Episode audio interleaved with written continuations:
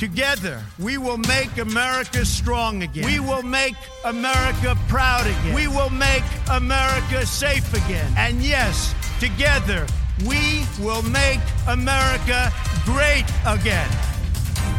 Fogo e Fúria. Ver o mundo a partir da América. The Senate is now considering a truly exceptional nominee for the United States Supreme Court, Judge Brett Kavanaugh. Ora viva, sejam bem-vindos ao podcast Fogo e Fúria, com o nosso habitué Alexandre Martins. Bem-vindo, Alexandre. Obrigado, tudo bem, Ruben? Tudo ótimo. Esta semana vamos falar de Brett Kavanaugh, o homem no meio de uma tempestade perfeita entre republicanos e democratas. O processo de nomeação do juiz norte-americano para o Supremo Tribunal dos Estados Unidos ficou marcado pelas acusações de abuso sexual da professora universitária Christine Ford. Estávamos em 1982, quando ambos eram adolescentes. Alexandre, porquê é que só agora, considerando que já passaram estes anos todos, e só depois de Donald Trump ter nomeado este juiz para o Supremo Tribunal, é que existiu esta acusação de tentativa de violação? Isso é uma pergunta que muitos no Partido Republicano fazem e também muitos homens talvez façam sempre que há uma acusação deste tipo. O simples facto de fazermos essa pergunta já estamos a posicionarmos em relação ao que é que a um dos lados, no sentido que não estes, em termos judiciais, estes, estes crimes podem prescrever, mas da forma como as pessoas lidam com eles e com as consequências dele, uh, está mais do que estudado que muitas mulheres, neste caso as mulheres, não, não conseguem denunciar os casos logo, quando pouco tempo depois deles, deles ocorrerem. Depois é um processo muito longo, uh, muito tortuoso e pode acontecer que estejam uh, reunidas as condições para uma pessoa falar sobre isto 20, 30, 40 anos depois. Uh, muitas pessoas têm essa experiência em relação a outros tipos de acontecimentos na sua vida. O, o abuso sexual não, não quer dizer que é uma pessoa, só porque não diz logo o que é que aconteceu, que não tenha acontecido de facto. Como é que este caso foi denunciado? Isto foi a, a, a Christine Ford, uma professora universitária. Ela, durante o verão, ou um pouco antes disso, quando se começou a falar sobre a, a necessidade da nomeação de um juiz para o Supremo Tribunal, porque o, o juiz que lá estava, o Anthony Kennedy, ele reformou-se e, portanto, a partir desse, desse, momento era preciso encontrar um substituto para o Anthony Kennedy. E foi só a partir desse momento que se começou a falar sobre a, a, a necessidade de se nomear um novo juiz para o Supremo Tribunal. Portanto, é, o que a Christine Ford diz é que, por essa altura, ela se manteve mais atenta a essa discussão, porque ela, segundo o que ela diz, que foi vítima de um abuso sexual do Brad Kavanaugh, deste juiz, ela sabia que ele, porque ele acompanha-se as, as, carreiras, portanto o Brad Kavanaugh não aparece do nada na lista dos possíveis juízes do Supremo Tribunal, era um, um juiz bastante conceituado, no lado mais conservador republicano, e ela manteve-se atenta a essa discussão. Quando, quando o Donald Trump, o presidente Donald Trump, nomeou o Brad Kavanaugh especificamente, ela então começou todo aquele processo de, de, segundo ela, de conto não conto, porque por um lado passou este tempo todo, por outro o Brad Kavanaugh vai mesmo ser uh, juiz do Supremo Tribunal e eu tenho a obrigação de contar isto ao povo americano. Isto é mais ou menos a posição dela. Brad Kavanaugh, quem é este homem na prática? Portanto, já percebemos que é um juiz conservador, mais próximo do Partido Republicano. Porquê é que foi nomeado nesta altura? Voltando um bocadinho atrás, o, o Supremo Tribunal dos Estados Unidos é constituído por nove juízes. Essas nomeações são vitalícias, ou até que um dos juízes uh, se queira reformar. Uh, neste caso, houve três tentativas de nomeação nos últimos três anos, uma pelo Presidente Obama, duas pelo Presidente Trump. Portanto, cada uma destas nomeações teve razões diferentes, mas é sempre porque algum juiz morre, como foi o caso do nomeado no ano passado pelo Donald Trump, o Neil Gorsuch, que foi substituir o Antonin Scalia, que tinha morrido. E agora este, esta nomeação era necessária por causa da reforma deste outro juiz, o Anthony Kennedy, no verão. Portanto, é uma, é uma necessidade, eles têm essa necessidade quando não estão novos juízes, é preciso uh, que regressem novos juízes ao Supremo e, portanto, é preciso nomear um. Nesta altura, como é que está a ponderação entre republicanos e democratas no Supremo Tribunal? Neste momento, o que se considera, apesar de não se pode dizer que um juiz, ou, ou são muito poucos juízes que, que ficam conotados com uh, decisões 100% conservadoras ou 100% mais progressistas. Não há sempre assim alguma variação. Mas, grosso modo, há quatro juízes considerados mais conservadores e quatro juízes mais progressistas, mais liberais, consoante os termos que as pessoas queiram utilizar. Um, o Anthony Kennedy, que era este nono juiz que se reformou no verão, era um juiz nomeado uh, pelo Partido Republicano, por um presidente do Partido Republicano, mas com o passar do tempo, ele assumiu-se como o voto de desempate entre nos nove e geralmente com uma tendência mais uh, de centro. Portanto, ele foi o voto decisivo para o casamento entre pessoas do mesmo sexo, coisas que eram mais uh, conotadas com o Partido Democrata ou com essa área política nos Estados Unidos. O Anthony Kennedy, apesar de ter sido nomeado por um presidente do Partido Republicano, acabava por desempatar para o outro lado. Portanto, esta é a importância desta nomeação do Brett Kavanaugh. Como ele é extremamente conservador, principalmente considerando com a, a comparação com o homem que ele vai substituir, obviamente fará desequilibrar o Supremo para o lado dos conservadores. É, será um conservador certo. Não há um perigo deste processo se tornar mais político do que efetivamente judicial? Este processo não é judicial e muito dificilmente se tornará judicial. É eminentemente político a nomeação de um juiz para o Supremo, para começar, é eminentemente política, é, é uma escolha feita pelo Presidente dos Estados Unidos. O Senado tem depois o dever de ouvir esse uh, candidato a, a, a, juiz do Supremo, avaliar as suas credenciais e depois uh, recomendar ao Senado, portanto, isto é feito por uma comissão do Senado, que tem tanto senadores do Partido Republicano como do Partido Democrata, e depois, no final desse processo das audições, como nós tivemos a ver até na semana passada, um, fará uma recomendação ao Senado, diz, eh, na prática diz este candidato está preparado e nós achamos que ele deve ser juiz do Supremo e depois mandam o voto para o Senado. O Senado depois, com os 100 senadores, lá votarão a favor ou contra. É o dever do, do Senado fazer isto. Se ele, ele, se não passa no Senado, o Presidente tem de escolher outro. Não há, não há volta a dar. Portanto, tudo isto se passa no Senado e na Casa Branca. Não tem nada a ver com a Justiça nem com os tribunais. As acusações que foram feitas contra o Brett Kavanaugh pela professora universitária Christine Ford também não estão no foro judicial. É uma questão, é como se estivéssemos a avaliar uma questão de caráter do Brad Kavanaugh. É? Se ele realmente fez aquilo e era capaz de fazer aquilo, como é que se vai nomear um juiz para o Supremo Tribunal com aquele passado e com aquele tipo de relação com as mulheres e com.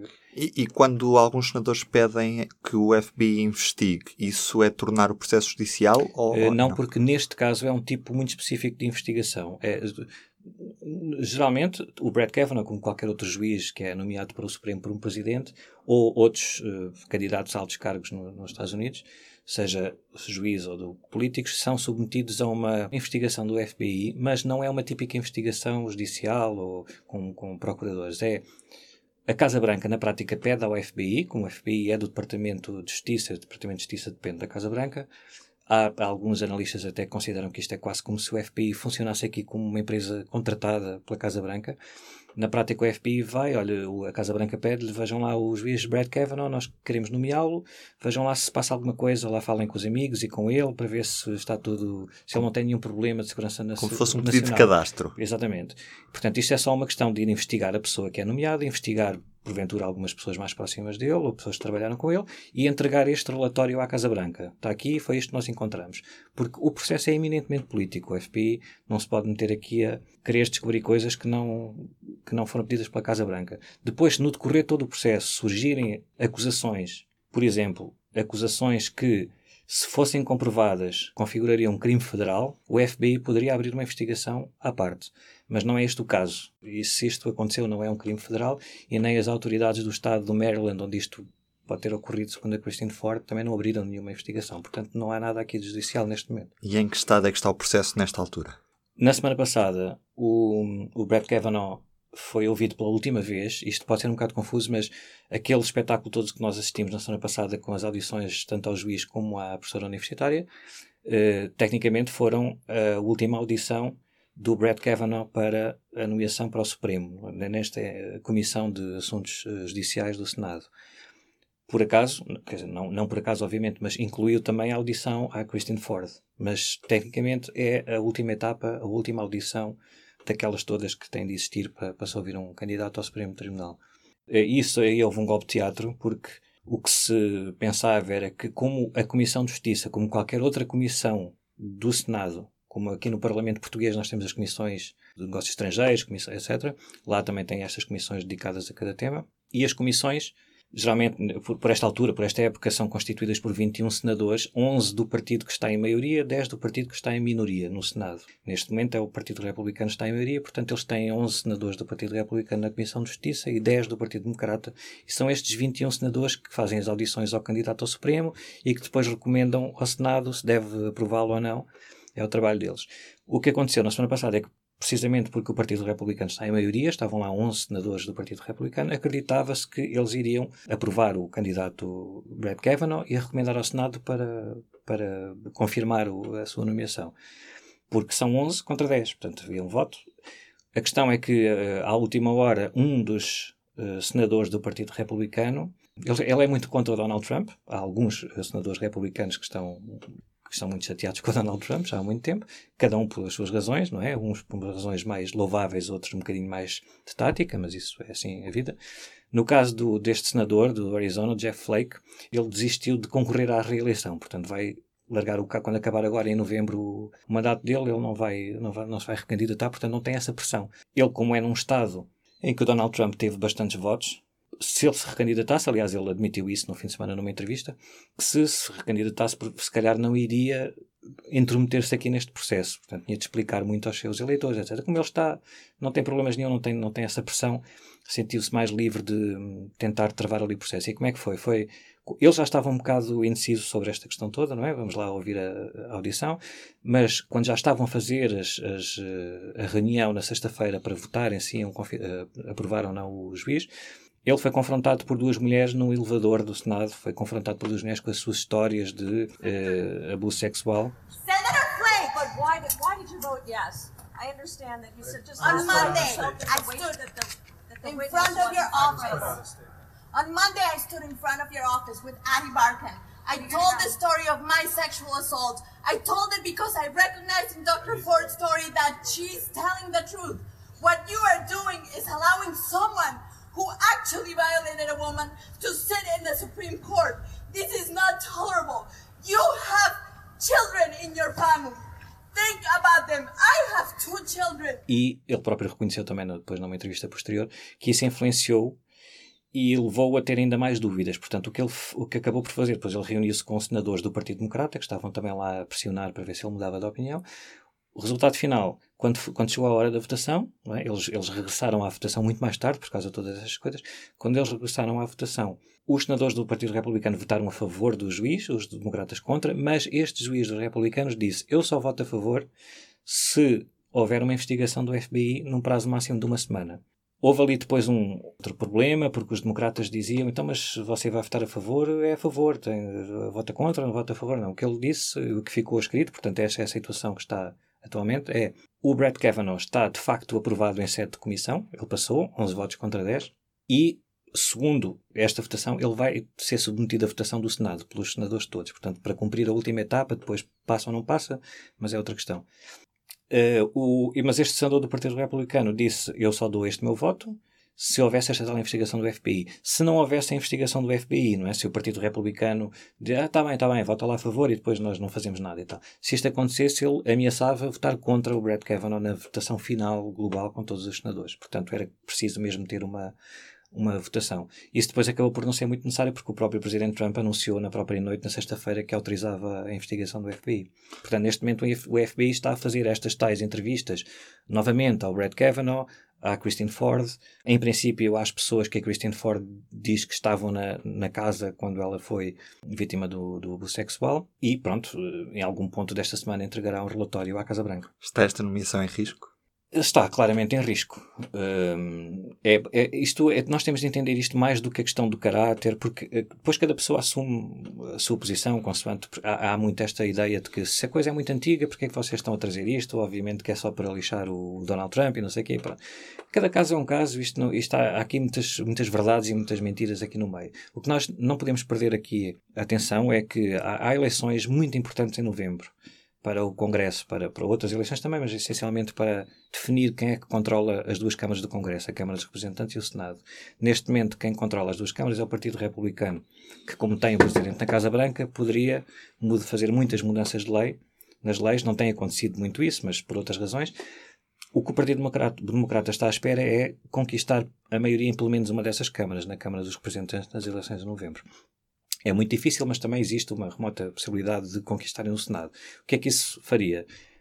Eh, o, o embalo, o certo embalo que o, o Presidente Trump ainda tem agora, não é? Desapareceria totalmente. Por exemplo, se o Partido Democrata recuperar a maioria na Câmara dos Representantes, pode, não sabemos se lhes interessa, mas pode, tecnicamente, lançar um processo de impeachment contra Donald Trump, porque começa na Câmara dos Representantes.